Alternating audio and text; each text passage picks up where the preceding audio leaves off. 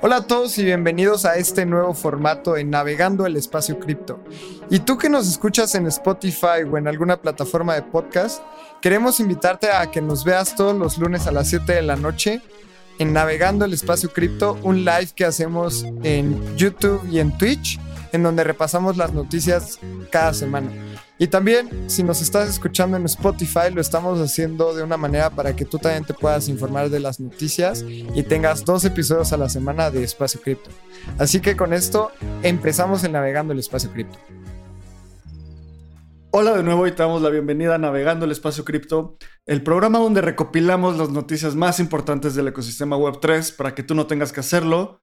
Aquí te informamos sobre las noticias de NFTs, DAOs, precios, DeFi y mucho más. Y recuerda que este es un programa de la comunidad de Espacio Cripto, así que súmate a la comunidad en Telegram si quieres mantenerte al día con todo lo que está pasando, conocer gente que está apasionada por esa tecnología y construimos muchas cosas. Y si nos estás escuchando en Apple Podcast, danos un review, danos cinco estrellitas en Spotify, nos ayuda mucho. Y Lalo, ¿cómo estás? ¿De qué vamos a hablar hoy? Abraham, muy contento porque los precios han estado muy interesantes. Ether está en precios no antes vistos desde hace 10 meses, previo a todo lo de FTX y todas estas noticias tan terribles.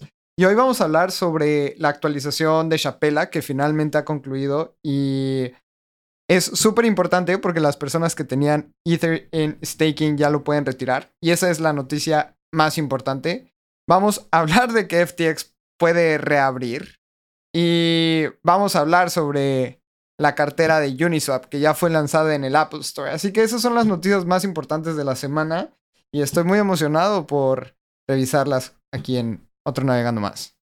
Venga, y también yo estoy muy feliz porque siento que la comunidad va agarrando fuerza. Es una de esas partes del bear market donde todavía no estamos fuera, pero la comunidad ya está más construyendo. Como que cuando llega lo, el fondo del bear market, nadie quiere hacer nada, estás todo triste, pero ya estamos del otro lado. O sea, no estoy, no estoy calling the bottom, pero ya estamos más cerca del final, yo creo. Pero creo que este es un buen tema. ¿Cuándo es el fondo del bear market? Para mí ya estamos en un bull market. Bitcoin ha subido más de 50% en los últimos cuatro meses. No veo algo que pueda bajar más los precios de lo que ya estuvieron. Y una de las cosas más importantes en factores macro es que los reportes de inflación en Estados Unidos van mejor de lo esperado. Es decir, la inflación está bajando más de lo que esperaba la gente. Esto puede llevarnos a que las tasas de interés al menos ya no suban tanto o que las mantengan. Y eso en activos volátiles ayuda. Así que creo que estamos viendo un momento macro bueno para la economía, o al menos eso es lo que, lo que se está viendo y esos son los datos. Pero me gustaría saber cuál es el, tu sentimiento, Abraham. ¿Por qué no hemos salido del bear market? ¿O qué es lo que esperarías? Pues, mira, técnicamente un bear market acaba cuando tocas el precio más bajo en ese ciclo. Puede que ya hayamos pasado eso. O sea, puede que Bitcoin no regrese a 20 mil dólares y Ether no regrese a 800, 900 dólares. Pero eso es una definición como muy de libro de texto.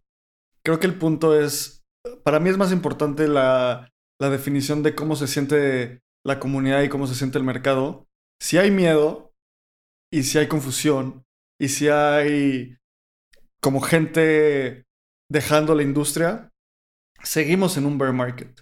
Creo que hay eventos que pasan que hacen eso o sea, cuando pasa FTX es un evento grande, cuando pasa, si pasara algo con el blockchain sería un, evento de ese estilo muy importante.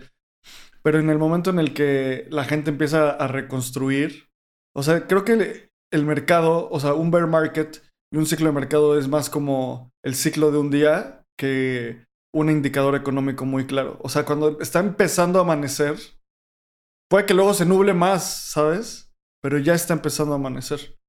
Yo así lo siento, siento que y cuando estamos en el bull market es pues un día muy soleado, pero luego llega el atardecer. Entonces llega este, esto, esta sensación creo que es más importante que los precios. Los precios son un indicador de cómo se siente el mercado, no cómo se siente la comunidad, ¿sabes? Porque la comunidad en estos momentos es muy sólida y creo que es una convergencia de ambos puntos. Sí, estoy de acuerdo. Y me gusta esa analogía del amanecer porque siento un amanecer en este ecosistema y eso me está gustando porque estamos viendo el nacimiento de estas capas 2, estamos viendo mucha actualización en, en el ecosistema DeFi. Justamente A16C publicó unos datos de que estamos en máximos históricos de carteras en el ecosistema eh, de Ethereum. Entonces, hay unas estadísticas muy buenas para decir que estamos en, en ese amanecer de un nuevo bull market. 100%. Y para, para ver eso, empecemos como cada semana con nuestros precios, que como siempre decimos, los precios no son un, no les decimos para que compran o vendan, se los damos nada más para saber en qué momento de la industria estamos en este momento. Y Bitcoin en este momento está en 30.496 dólares. Estamos grabando esto un viernes 14 de abril a las 9.23 de la mañana, hora del centro de México. 30.496 dólares. Ha subido en 7 días 8.6%. Y Ether está en 2.800, en, perdón, en 2.081 dólares. 2.800 sería un gran número. 2.081 dólares. Y ha subido 10.9% en la última semana. Quiero llegar a esto, Lalo, de que estamos en el punto de Ether, como que todo lo que pasó con Three Arrows Capital, FTX, estamos en ese punto donde cuando empezó la liquidación de Three Arrows Capital, el precio de Ether estaba más o menos a este nivel. Entonces ya recuperamos, o parece que se está recuperando, esa tracción que esto, este contagio y estos jugadores tan nocivos para la industria tuvieron un impacto. Y creo que esto es muy positivo. Y de nuevo, el precio es solo un indicador de sentimiento del mercado. Todavía puede bajar más. Desde mi punto de vista, a ver tú qué opinas. Desde mi punto de vista, Ether a, a 200, a 2000 dólares era lo que fue Bitcoin a 9000 dólares en 2019 y 2020. Estaba ahí, subía luego, subió a 13000 y todo el mundo estaba muy feliz y luego bajaba a 6000 y todo el mundo estaba muy asustado. O sea, como que estaba en esas bandas. Y hay eventos como Black Swans, o sea, eventos no previstos como COVID, que llevó Bitcoin a 3000 dólares. Y todo el mundo dijo como se va a acabar. Y eso fue como el máximo inicio de un gran bull market. Puede que pase algo más así, ¿sabes? Puede que de repente Ether pierda el 50-60% otra vez. No sabemos qué.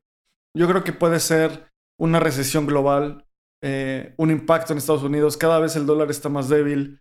Cada vez hay problemas políticos más absurdos y escuchando, consumiendo otro contenido eh, sobre cripto en, en, en, la industria, a veces me llega a frustrar tanto foco que hay en Estados Unidos porque es como, o sea, lo único que está pasando es que el poder de este país está degradando poco a poco. Y pues me vale, o sea, que ni modo que hagan lo que tengan que hacer y van a impactar la industria cripto definitivamente, pero este modelo mental de que cripto es un tercer polo global entre este, o bueno, entre Occidente, Estados Unidos y Europa, Oriente, Rusia y China, y cripto. O sea, es como un opt-out de este sistema. Cada vez va a empezar a play out más esa, esa narrativa. Lo importante es que eso va a doler. Eh, y va a costar trabajo. Y va a doler en el precio, y va a doler en la construcción, y va a doler en la regulación, y va a doler en muchas dimensiones. Yo sí creo que Ether puede volver a tocar los mil dólares. Eh, pero bueno, una semana de 10% arriba siempre, se, siempre se, agradece. Creo que es muy importante también aquí mencionar que el precio de Ether está reflejando una actualización exitosa de Chapela, que es algo que vamos a hablar en un momento. Y algo de lo que mencionabas es que así como el dólar parece que cada vez es más débil, el ecosistema cripto con cada día que pasa se vuelve más fuerte. Tenemos esta actualización que es un gran hito para el ecosistema de Ethereum. Tenemos a Uniswap publicando su wallet ya en Apple. Entonces cada semana estamos dando noticias tan positivas en el ecosistema cripto y tan malas para, para la economía en general que se siente como esta balanza en el sentido de que el fiat tradicional se va para abajo mientras que el ecosistema cripto sigue construyendo. Al menos no he leído porque suelo leer Bloomberg y Wall Street Journal, etc. Yo creo que en los últimos tres meses no he leído una noticia positiva para el dólar. ¿Y cuántas noticias positivas hemos leído para el ecosistema cripto? Entonces me gusta este modelo mental que mencionas que tenemos un una tercera potencia en economía que va a ser la potencia descentralizada. Y esto se ve reflejado en, en los precios al día de hoy, celebrando la actualización de Chapela y cada día el ecosistema cripto es más fuerte. Sin duda, y pues creo que esa es una excelente introducción para hablar de Chapela. A ver, Lalo, ¿qué es Chapela? Cuéntame. Chapela, en temas muy, muy básicos y lo que el escucha promedio quiere saber es que los retiros de Ethereum en staking ya están habilitados. Si, si alguien había puesto en staking sus ETH, ya los puede retirar y esto es muy positivo para la industria porque previamente a Chapela, si tú ponías Ethereum en staking, no lo podías retirar. Y habían otras alternativas como tener tu Ether en este ETH, que es un sintético que tú podías dan como un ticketcito para reclamar Ether, pero no estabas stakeando en ETH. Así que es una actualización increíble para el, para el ecosistema y ahora sí, vámonos más técnicos, que es muy emocionante. Sí, o sea, pues mira, primero quiero empezar mostrando un meme que vi de Bankless, porque me dio mucho, me dio mucho risa y fue muy explicativo, y es esta imagen de Yu-Gi-Oh! Eh, donde tiene dos sombras y en el centro está Yugi y sale Chapela y a la derecha está Capela y a la izquierda está Shanghai. Entonces, ¿por qué quiere decir esto? Esto es dos actualizaciones en el software de Ethereum em, para poder justo retirar tu ETH de, de staking del Beacon Chain. ¿Por qué esto es importante? Porque hace varios años, hace antes del merge, empezaron los depósitos en el Beacon Chain. Entonces tú podías poner tu ETH a stakear. Eso era para probar una de las primeras bases del blockchain de Ethereum, que no era procesar transacciones, era obtener consenso por medio de proof of stake. Si se, se acuerdan de episodios pasados, eh, un blockchain tiene varias capas. La primera capa es la capa de consenso. La capa de consenso de Bitcoin es proof of work. La capa de consenso de Ethereum es proof of stake. Después viene la capa de ejecución, que es eh, la capa en la cual se ejecutan los contratos inteligentes y se hace todo el, poder transaccional. Y la tercera capa, simplificando en general, es la capa de almacenamiento de información. Entonces, en Proof of Work, las tres capas estaban en el mismo nivel, eh, pasaban al mismo tiempo. El blockchain almacenaba información, ejecutaba transacciones y obtenía consenso. En Proof of Stake se cambia a que el consenso se obtiene por el stake, la ejecución se, ejecuta en, los rollups y el almacenamiento de datos pasa también en, el blockchain, ¿no? Entonces, esto es un proceso para hacer Ethereum mucho más escalable y hacer Ethereum muchísimo más como una máquina, un motor económico más eficiente. Es un proceso, siguiendo con el ejemplo de la máquina de vapor que llevamos mucho tiempo en Espacio Cripto hablando de esto, es como si ahora en la máquina de vapor en lugar de obtener, eh, de quemar leña para obtener carbón, ahora va, más bien, perdón, de quemar leña para obtener vapor, ahora va a quemar carbón. Eso quiere decir que va a tener más ejecución va a ser más rápido, ¿no? Em, el carbón no es lo mejor, no es el mejor combustible, pero es mejor que la leña. Entonces, ¿qué pasa con Chapela? que esto es el principal beneficio es que es un update económico. Y esto quiere decir que si tú tenías, si tú ponías tu ETH a stakear, tenías que poner 32 ETH. Lo metiste, lo pudiste haber metido hace más de dos años, hace más de cuando empezó el Beacon Chain, y tú no lo podías sacar. Esto era una, una calle de un camino. Metías y no lo podías sacar. ¿Por qué no lo podías sacar? Porque el blockchain no estaba suficientemente listo eh, para, o no teníamos las actualizaciones para poder hacerlo. Entonces, la gente depositaba porque tenía convicción en Ethereum y porque decía como, bueno, eventualmente podré sacarlo. Y ese eventualmente, pues ya pasó. ¿Y por qué es muy importante esto? Porque en el momento en el que tú empiezas a stakear, puedes obtener, más bien no puedes, obtienes un beneficio, obtienes un, eh, te pagan por validar bloques, por stakear tu ETH. Entonces llega un punto donde tú vas a tener que sacar ese dinero, o sea, lo vas a querer sacar, antes no podías y ahora ya puedes. Me encanta contar, un, en, cuando estaba en Bitso hicimos un análisis, hice un análisis de cómo impactaba abrir las puertas de este tipo de cosas a los usuarios y uno de los benchmarks que más vi fue un caso de PayPal. De PayPal hubo tiempo donde PayPal no podías hacer retiros eh, de dinero en fiat, solo era depósitos y pagos. Y en el momento en el que abrieron los retiros, mucha gente decía como, es que la gente se nos va a ir, no sé qué. En ese momento incrementaron los depósitos. ¿Por qué? Porque la psicología de la persona fue, si ya puedo salir, pues no me va a dar miedo entrar, ¿sabes? Es como imagínate que tú vas a una casa y te dicen nunca vas a poder salir, pues chance ni de inicio ni quieres entrar, pero en, el momento en el que te dicen puedes entrar y salir libremente, dices como, ah, listo, más libertad siempre va a beneficiar al usuario desde mi punto de vista. Entonces, eso es Chapela. Y creo que está muy relacionado a cómo impactó el precio esta semana en, en Ether. ¿Tú cómo, qué, cómo ves, Lalo? Estoy muy de acuerdo porque esta actualización demuestra que Ethereum volvió a hacer algo positivo. No es como que algo se haya roto y como que Chapela no haya funcionado y la gente no pueda retirar sus Ether que están estakeados. Estoy de acuerdo contigo que es como ahora que ya la puerta está abierta y puedes stakear y retirar cuando quieras, es mucho más fácil que los usuarios confíen en hacer staking de ETH. Y una de las estadísticas que a mí me gusta ver justamente para estos temas, pueden ir a stakingrewards.com y ahí pueden ver cuántos tokens están stakeados en cada blockchain. Y en Ethereum, los tokens stakeados es de 15.37%. Esto es un staking bajo a comparación de otras blockchains. Por ejemplo, Cardano tiene 66.77% de sus tokens en staking, Solana tiene 71%, Avalanche tiene 60, casi 61%. Solo Entonces, ahí, o sea, pero esto pasa porque las fundaciones tienen el 60% del supply y los founders tienen, o sea, no es bueno, ¿sabes? Justamente eso era lo que iba. Creo que es, es una métrica que probablemente vaya a subir, porque la gente el retail va a confiar en esto y va a decir, oye, ya que lo puedo retirar y lo puedo poner en staking, probablemente el staking ratio pueda, pueda subir. Y también otro factor que yo creo, Abraham, por el cual es más bajo es porque Ether tiene más casos de uso.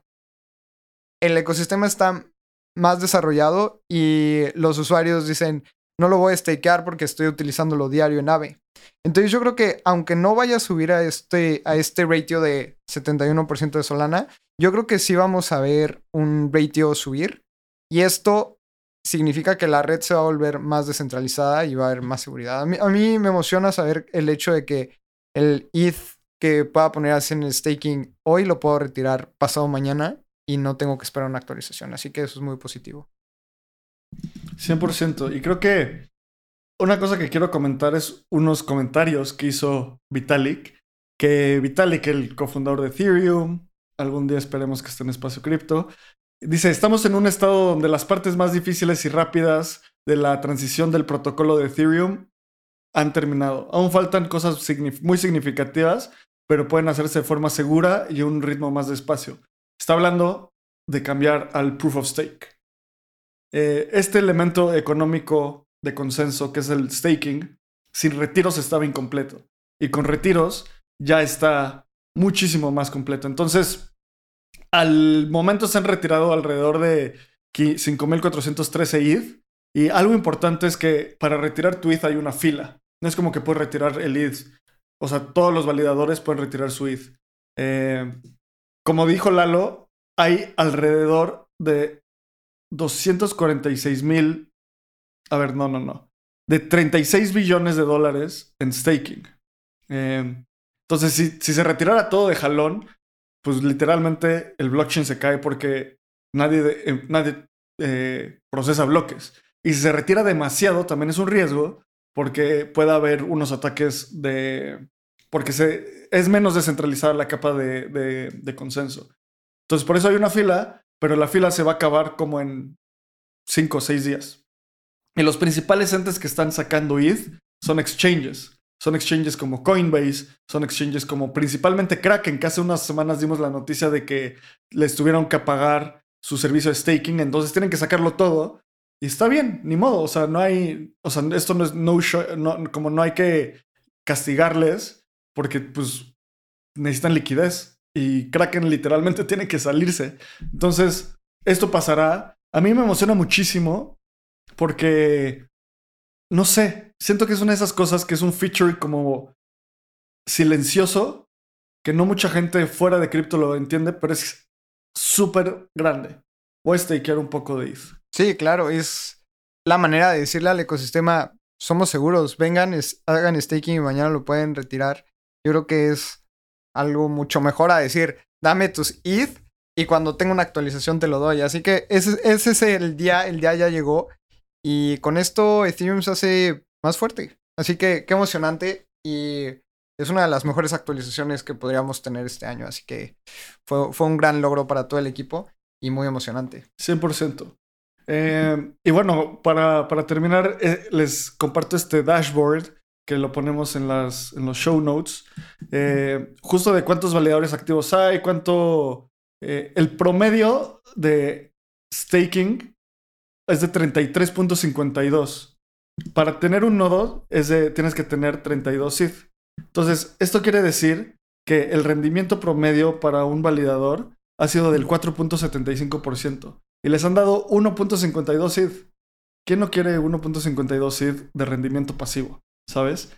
Entonces, métanse estos datos, es súper interesante. También vemos como este, esta gráfica de cuánta gente está, o sea, de cómo está bajando el número de, de gente stakeando. Y eso es porque, pues obviamente, si no había retiros, el número de, de staked en, bajo staking solo podía subir. Y yo creo que va a llegar como, va a bajar y de ahí va a empezar a subir poco a poco, porque la gente va a estar más confiada de, de poder stakear. Eh, vamos a, darle... Yo ni siquiera creo que vamos a tener muchos retiros. Yo creo que la gente va a retirar utilidades, ciertas utilidades, pero también mucha gente va a depositar porque la blockchain ya es mucho más segura. Y van a decir, bueno, ahora que ya la actualización es correcta, ya le voy a meter más dinero. Y es como lo que todos hacemos. No vas a invertir todo tu, capital en un momento en el que la red está, entre comillas, en prueba. Y ya cuando está justamente operativa en un momento mucho más eficiente, ahí le inviertes más. Entonces yo creo que esto es muy bien visto por inversionistas y por gente que va a poner Ethan staking. Venga, y por último, uno de nuestros sitios favoritos, ultrasound.money. Pues cada vez más Ether se quema. Entonces, pues no sé, vemos al dólar tan endeble y luego veo estas cosas y digo, Dios mío, o sea, lo vamos a sufrir porque todavía hay mucha correlación entre las dos economías, pero sin duda el futuro es una economía descentralizada muy, muy, muy potenciada por ETH y por Bitcoin, desde mi punto de vista. Entonces, vamos a lo siguiente, que es que esta gran noticia que Uniswap, está, este es un navegando feliz. Hay muy buenas noticias. Y eso me tiene, me, me agrada. Y es que Uniswap, la app de Uniswap, por fin pudo estar en el App Store. Entonces, ¿por qué es esto? El, App Store es la tienda de un ente centralizado y tienes que seguir ciertas reglas para subir tus apps al App Store hay cosas como, no sé, de regulación, hay cosas de todo tipo que tienes que cumplir. Uniswap no había podido subir su app hasta hace algunos días, pero ya está en vivo. ¿Cómo ves esta noticia, Lalo? Estoy muy emocionado porque también está muy bonita. Pueden ver los videos y es una aplicación visualmente muy atractiva. También Uniswap es uno de los equipos más desarrollados y con mayor conocimiento en el ecosistema DeFi. Entonces no es una cartera de un equipo random de una de un lugar random. O sea, realmente es un equipo muy serio, están haciendo cosas interesantes y creo que ahora la tendencia es hacer cosas para el celular.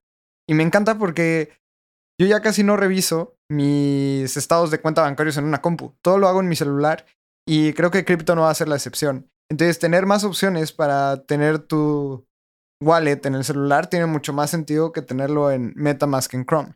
Así que vamos a ver esto yo creo que más seguido. y me encanta. Además tiene un UI increíble, así que la gente que no sepa mucho cómo usar Metamask, creo que va a ser más sencillo utilizar Uniswap. Sí, 100%. Y sabes que algo, algo que ahorita estoy viendo justo en las notas que puso el, el gran Diego es que Apple había tenido que tomar más tiempo como revisando a todas las apps de cripto, porque en julio pasado el senador, un senador gringo, empujó a Apple y, a Google a revisar como todas las protecciones en contra de scams en, su tienda. Entonces, pues qué bueno. Si tienen este escrutinio con Uniswap como lo tienen con los esquemas piramidales, pues ni modo, que se tarde un par de meses más y va a ser bueno. El problema es que luego eh, bloquean este tipo de cosas y promocionan como cualquier estupidez, ¿sabes? Entonces, si así va a ser para todos, qué bueno, es lo que necesitamos. Estoy de acuerdo y descarguen el app. Está, está muy buena y mándenos screenshot en la comunidad de Espacio Cripto si ya la tienen. Obviamente no nos manden cuánto dinero tienen ahí, pero díganos qué piensan. Creo que es, es una muy buena alternativa. 100%. Entonces, más features que han salido esta semana. Y es que Etherscan eh, está lanzando actualizaciones y en estas actualizaciones vas a poder Em, esconder transferencias de tokens sin valor para proteger a los usuarios, revisar contratos inteligentes aprobados por las carteras. Entonces estamos en fase de release. Siento que muchos productos se están preparando para el, siguiente bull market. Una cosa importante. Me encanta este punto de Etherscan porque generalmente hablamos de cosas más sexys, tipo proof of stake, que es la capa de consenso, justo he hablado mucho de esto, o hablamos de cosas como capas 2, que es la capa de ejecución, es mucho de, o sea, sí, de cómo incrementar el execution layer de, de Ethereum, pero pocas veces hablamos de la capa de, de data availability, de cómo obtener data del blockchain. Hacer un query del blockchain para el pasado no es una tarea muy fácil. Pero Etherscan tiene, yo creo que ese es su principal meta, tener como ser la base de datos para cualquier persona que quiera ver el blockchain. Y lo hacen bien, bien a secas, la verdad. Su UI es muy para gente cripto, pero haciendo estas actualizaciones creo que son, es algo muy positivo. O sea, hoy hemos hablado de consenso y data availability. Después hablaremos de ejecución. Y sobre esas tres capas se construyen aplicaciones como Uniswap. Entonces es, es muy emocionante ver eso como cuando entiendes las diferentes eh, partes del ecosistema. Y pues Etherscan lleva siete años. Siento que en esto, entonces es algo muy positivo. ¿Cómo ves, Lalo? Siento que Etherscan es este lugar en donde si necesitas saber la contabilidad de una empresa, puedes ir. Pero imagínense que es como una biblioteca gigantesca con un montón de libreros que solamente ciertos contadores saben encontrar específicamente lo que buscan. Ahora imagínense que el objetivo final de Etherscan es que tengas un iPad en la entrada y que ahí puedas ver, ah, cómo han ido mis transacciones y que lo puedas ver de una manera amigable. Ahorita siento que Etherscan es como esta biblioteca gigante en donde tienes que buscar uno por uno y no entiendes muy bien los números, aunque muchas personas lo sepan leer. Y el objetivo final es que todo el mundo pueda encontrar datos en esta base de datos gigantesca que es la blockchain. Entonces, vamos bien, como, como dices Abraham, lo hacen bien a secas porque todavía es muy difícil esta experiencia, pero todas las actualizaciones en las que ayudan al usuario a entender transacciones son muy bien recibidas. 100%. Y de nuevo, me encanta que hablemos de la, la capa de data availability, porque creo que es muy importante tener este, este entendimiento. Eh, Venga, entonces, la siguiente noticia es que ahora, o sea, otra actualización de producto. MetaMask va a lanzar nuevas funciones para comprar directo en su app desde Fiat. Bueno, con monedas Fiat. Lalo, ¿cómo ves esto? O sea, creo que es súper importante. Sí, sí, sí, es bien importante porque la gente cada vez tiene facilidad para comprar cripto. Recuerdo cuando empezamos en cripto 2016 era bien complicado y yo no utilizaba Metamask, no entendía y era muy difícil utilizarlo. Al día de hoy todavía es muy difícil, pero hay más alternativas. Así que mientras más alternativas tenga la gente para comprar cripto, va a ser más fácil que la, la gente entre a cripto. Y hoy tenemos nuevas rampas, nuevas maneras de comprar. y MetaMask está añadiendo 90 tokens a lo largo de 8 diferentes redes. Así que si, si tu token que quieres comprar no está dentro de estos 90, probablemente no, no vale la pena comprarlo porque MetaMask va a cubrir los 90 tokens más importantes. Así que es suficiente. Para mí 90 tokens es más que suficiente para que la gente pueda entrar al ecosistema cripto. Y eh, tener más alternativas está bien. Y en ocho diferentes redes está excelente. Puse, estoy mostrando en pantalla el video de MetaMask y sonó muy fuerte y me asustó. Entonces, si están viendo este video, van a ver cómo salto. y algo que me, que me gusta mucho de esto es que habilitaron ocho redes para más de 180 países. Entonces, esto es el futuro de la compra de cripto. Mi tesis es, si todo va a ser así de fácil, ¿quién va a ganar?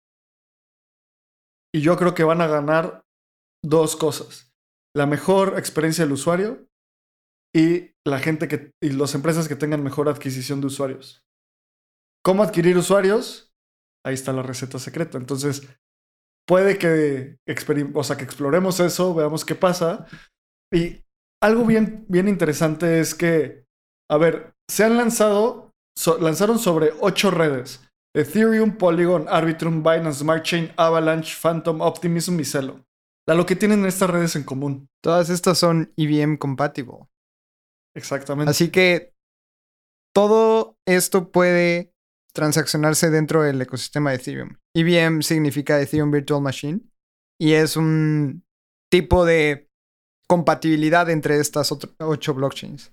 Y esto obviamente es muy bullish para el ecosistema de Ethereum. Así que es una gran noticia. Y también creo que estas son las ocho blockchains más utilizadas. Maybe Polkadot falta ahí, pero nada más. Bueno, y la blockchain de, de Bitcoin, obviamente, pero para Bitcoin creo que ya, ya hay otras soluciones. Y MetaMask es para justamente interactuar con el ecosistema de Ethereum. Recordemos que el founder de Consensus, que es la empresa detrás de MetaMask, también es co-founder de Ethereum. Así que va a desarrollar para allá, porque su ethos va a seguir construyendo el ecosistema DeFi. 100%. Y otra funcionalidad que lanzaron fue esta funcionalidad de bridge, o sea, mandar puentes, o sea, mandar tokens entre diferentes blockchains dentro de Ethereum. O sea, puedo mandar de Ethereum a Optimism, Polygon, Arbitrum. Vamos a ver. Vamos a mandar 13 DAI. Vamos a recibir 13 y 13. Eh, está muy simple el UI, la verdad. Me está gustando. Se va a tardar 15 minutos y de gas son 22 dólares. No me conviene porque el gas está muy alto. Pero, ¿te acuerdas el problemón que era usar Hop, diferentes bridges? Pues Metamax lo está abstrayendo en tu, en tu wallet. Entonces, creo que es una, un feature súper interesante. Y ya está este, y es uno de los, lo pusieron en una parte preponderante del producto, es una de las partes más importantes. Entonces, pues qué cool Metamask. Vamos a seguir dando los, la siguiente noticia, que es que, ¿qué dice Andreessen Horowitz, A16C, del estado de cripto? ¿Qué es A16C? Uno de los fondos de inversión de venture capital más importantes del mundo, legendario. Chris Dixon es un gran pensador de la industria de cripto y tiene, eh, es socio de ahí. los principales socios son eh, Mark Andreessen y Ben Horowitz. Mark Andreessen fue el creador de Mosaic, uno de los primeros navegadores de Internet. O sea, son gente que le sabe. ¿Qué dicen sobre el estado de cripto hoy, Lalo? Miren, lo más fácil que puedo hacer es, tienen siete cosas importantes o siete cosas que ellos están resaltando y las vamos a leer muy rápido. La número uno dice, las blockchains tienen más usuarios activos y más maneras de enganchar a los usuarios. El siguiente de 2023 es el ecosistema DeFi y los NFTs están teniendo una actividad que está en constante subida y están prometiendo a nuevos usuarios, bueno, están teniendo nuevos usuarios y aplicaciones emergentes. El tercero es el número de desarrolladores activos en industria cripto se mantiene estable. El cuarto, em, las blockchains están escalando de una manera que prometen nuevos caminos. Están escalando de manera que prometen nuevos caminos. El siguiente es nuevas tecnologías que eran antes prácticamente imposibles están volviéndose realidad. Y eso para mí es el más emocionante. El sexto dice, en los Estados Unidos están perdiendo su liderazgo en el ecosistema Web3. Y el séptimo es que haciendo un zoom out, enseñan, hay progreso en indicadores clave, como market cap, cuántos desarrolladores están desarrollando en el ecosistema cripto y funding, cuánto dinero está llegando al ecosistema cripto. Creo que de estos siete puntos que son súper importantes, seis son positivos y uno como que nos vale. El hecho de que Estados Unidos no esté eh, liderando el ecosistema Web3, creo que era natural después de las políticas que están haciendo. Pero creo que estas seis de siete puntos clave son muy positivos para el ecosistema. 100%. Y me encanta que ponen estos diagramas como Web 1 es escribir, solo leer, Web 2, eh, leer y escribir, y Web 3, leer, escribir y ser dueño o dueña, y analizan muchísimas, eh, muchísimos elementos, desde cómo se, cómo se generan los ciclos, eh, dan mucha data de cómo están los fees en el blockchain. Y sí, me encanta cómo lo ponen Lalo y gracias por resumir sus key takeaways. si yo los pusiera en una palabra es más usuarios y mejores formas de, o sea, es más, uno, que los blockchains están creciendo, DeFi y NFTs están creciendo, más developers, escalabilidad en, blockchains, eh, nuevas tecnologías, los Estados Unidos perdiendo. O sea, todo mundo dice esto. No entiendo cómo pues, tienen que hacer algo para revertir esto los Estados Unidos. Puede que en los próximos años lo hagan, no sé. Eh, y muchos indicadores clave creciendo. Entonces les recomiendo muchísimo que vayan a leer esto. Va a estar en, los, en, las, en las ligas de lo, en los show notes. Y también recuerden en el newsletter de Espacio Cripto, si no les da tiempo de escuchar todo el, el, el navegando, pueden ir ahí y leer todas las noticias. Y si no, métanse a a16zcrypto.com y ahí van a ver luego, luego el call to action para que lean el reporte. Eh, entonces, muy emocionante. A mí este reporte me pone muy optimista. Y hay un quote de Churchill, que es lo que me vino a la mente cuando leí esto, que dice, soy optimista, no parece muy útil ser otra cosa. Hay muchas noticias que estaban rondando por el ecosistema cripto y 2023 parece ser un año que promete. A menos que tengamos un Black Swan como lo que ocurrió con FTX y Sam Bankman Fried, o que haya un Terra o algo así, Creo que estas cosas están prometiendo mucho y que A16C, que es uno de los fondos más importantes, lo recalque, también vale mucho la pena. Además, siento que estos reportes cada vez los hacen más friendly para el usuario común y corriente. Antes eran muy corporativos, con mucha estadística importante, pero no presentada de una manera que el usuario lo pueda leer. Así que se los recomendamos mucho porque además es divertido. Creo que está, está divertido. Sí, está este bonito. El diseño está cool. El diseño está muy Web3, ¿sabes? O sea, con pixeles, como con estas tendencias de diseño de Web3. Eh, leer esto simplemente te da información. Léanlo. Yo no lo he leído, me lo voy a echar al fin. Me encanta leer estos reportes. Así que, pues bueno, la siguiente noticia. Vamos a dar un par de noticias malas. Y no sé si malas, pero pues bueno, son cosas que pasaron y hay que hablar de ellas. Y es que hubo un hack en SushiSwap donde se robaron 3.3 millones de dólares. Eh, ¿Cómo viste esto, Lalo? Es otro hack y fue por una actualización que hicieron. No revisaron bien el código, hubo una falla ahí y más de 1800 ethers fueron perdidos.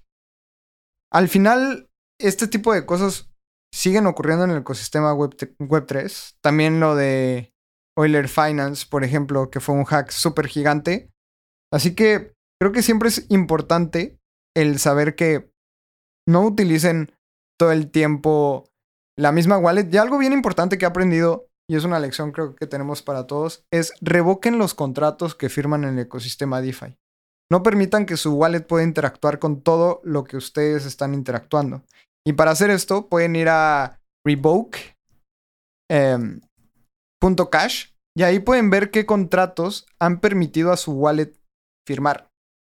Y pueden revocar esos contratos para que no esté todo el tiempo conectada a su wallet al ecosistema DeFi, porque justamente están a la deriva de estos hacks. Así que es, es un learning que tuve y que podemos empezar a utilizar todos. 100%. Yo hago esto constantemente y también he mostrado mi meta más que un par de veces y pueden ver cómo tengo esto de Hot Wallet.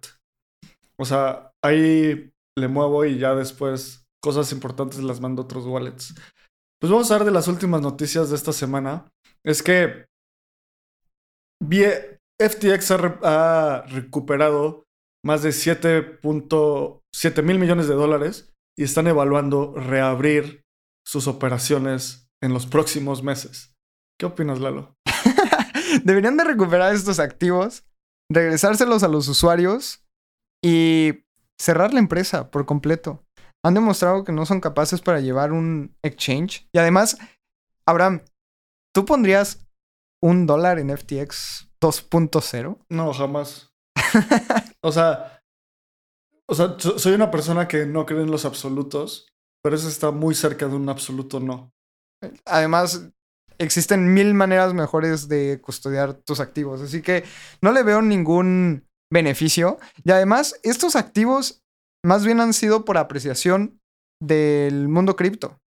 1.1 billón de dólares han sido por apreciación y esto significa que, por ejemplo, si yo tenía un Ether, en ese momento de que FTX quebró, valía 1500 y al día de hoy vale 2000. Esos son los beneficios y ese es el revenue que ha generado FTX. No es que mucha gente haya regresado ese dinero, ¿no? Entonces eso es de lo, más importante a recalcar. Y pues sí, obviamente tu dinero va a subir si lo tienes en cripto, pero yo lo que quiero es que me regresen mi Ether, no que me regresen mis 1500 dólares. Exacto. Y además sí, o sea, como dices, no es revenue, es apreciación y no sé, pues ya la, marca está muy dañada. O sea, ¿a quién se echaron encima? Se echaron encima a Coachella, a la NBA con su estadio, al señor este que tenían en su anuncio que todos los gringos lo aman, a este... ¿A Tom Brady? Barry Silbert. Eh, a Tom Brady se echaron, en, o sea... A Stephen Curry, al Miami Heat, y en donde el FTX, FTX era más fuerte en Estados Unidos. es el mercado que necesitan y al que más se llevaron entre las patas. Sí. Y pues bueno, para terminar, creo que estas, estas son las noticias más importantes de la semana. Eh, muchísimas gracias por escuchar otro Navegando el Espacio Cripto. Como ya dije, súmate a la comunidad en Telegram. Danos un, un, un review, ponnos las estrellas. Gracias por escuchar y recuerda siempre seguir cuestionando todo lo que decimos para que cada día en comunidad sepamos más, tengamos una conciencia colectiva mucho más grande. Así que muchas gracias. Nos vemos en la siguiente edición de Navegando.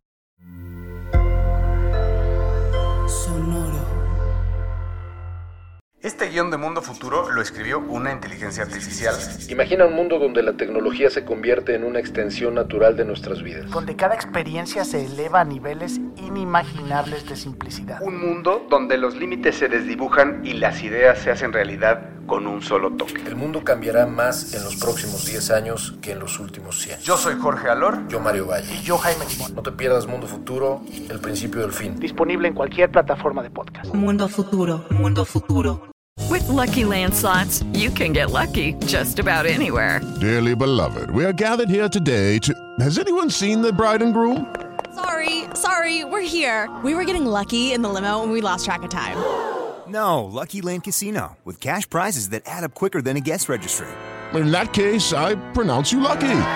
Play for free at LuckyLandSlots.com. Daily bonuses are waiting. No purchase necessary. Void where prohibited by law. 18 plus. Terms and conditions apply. See website for details.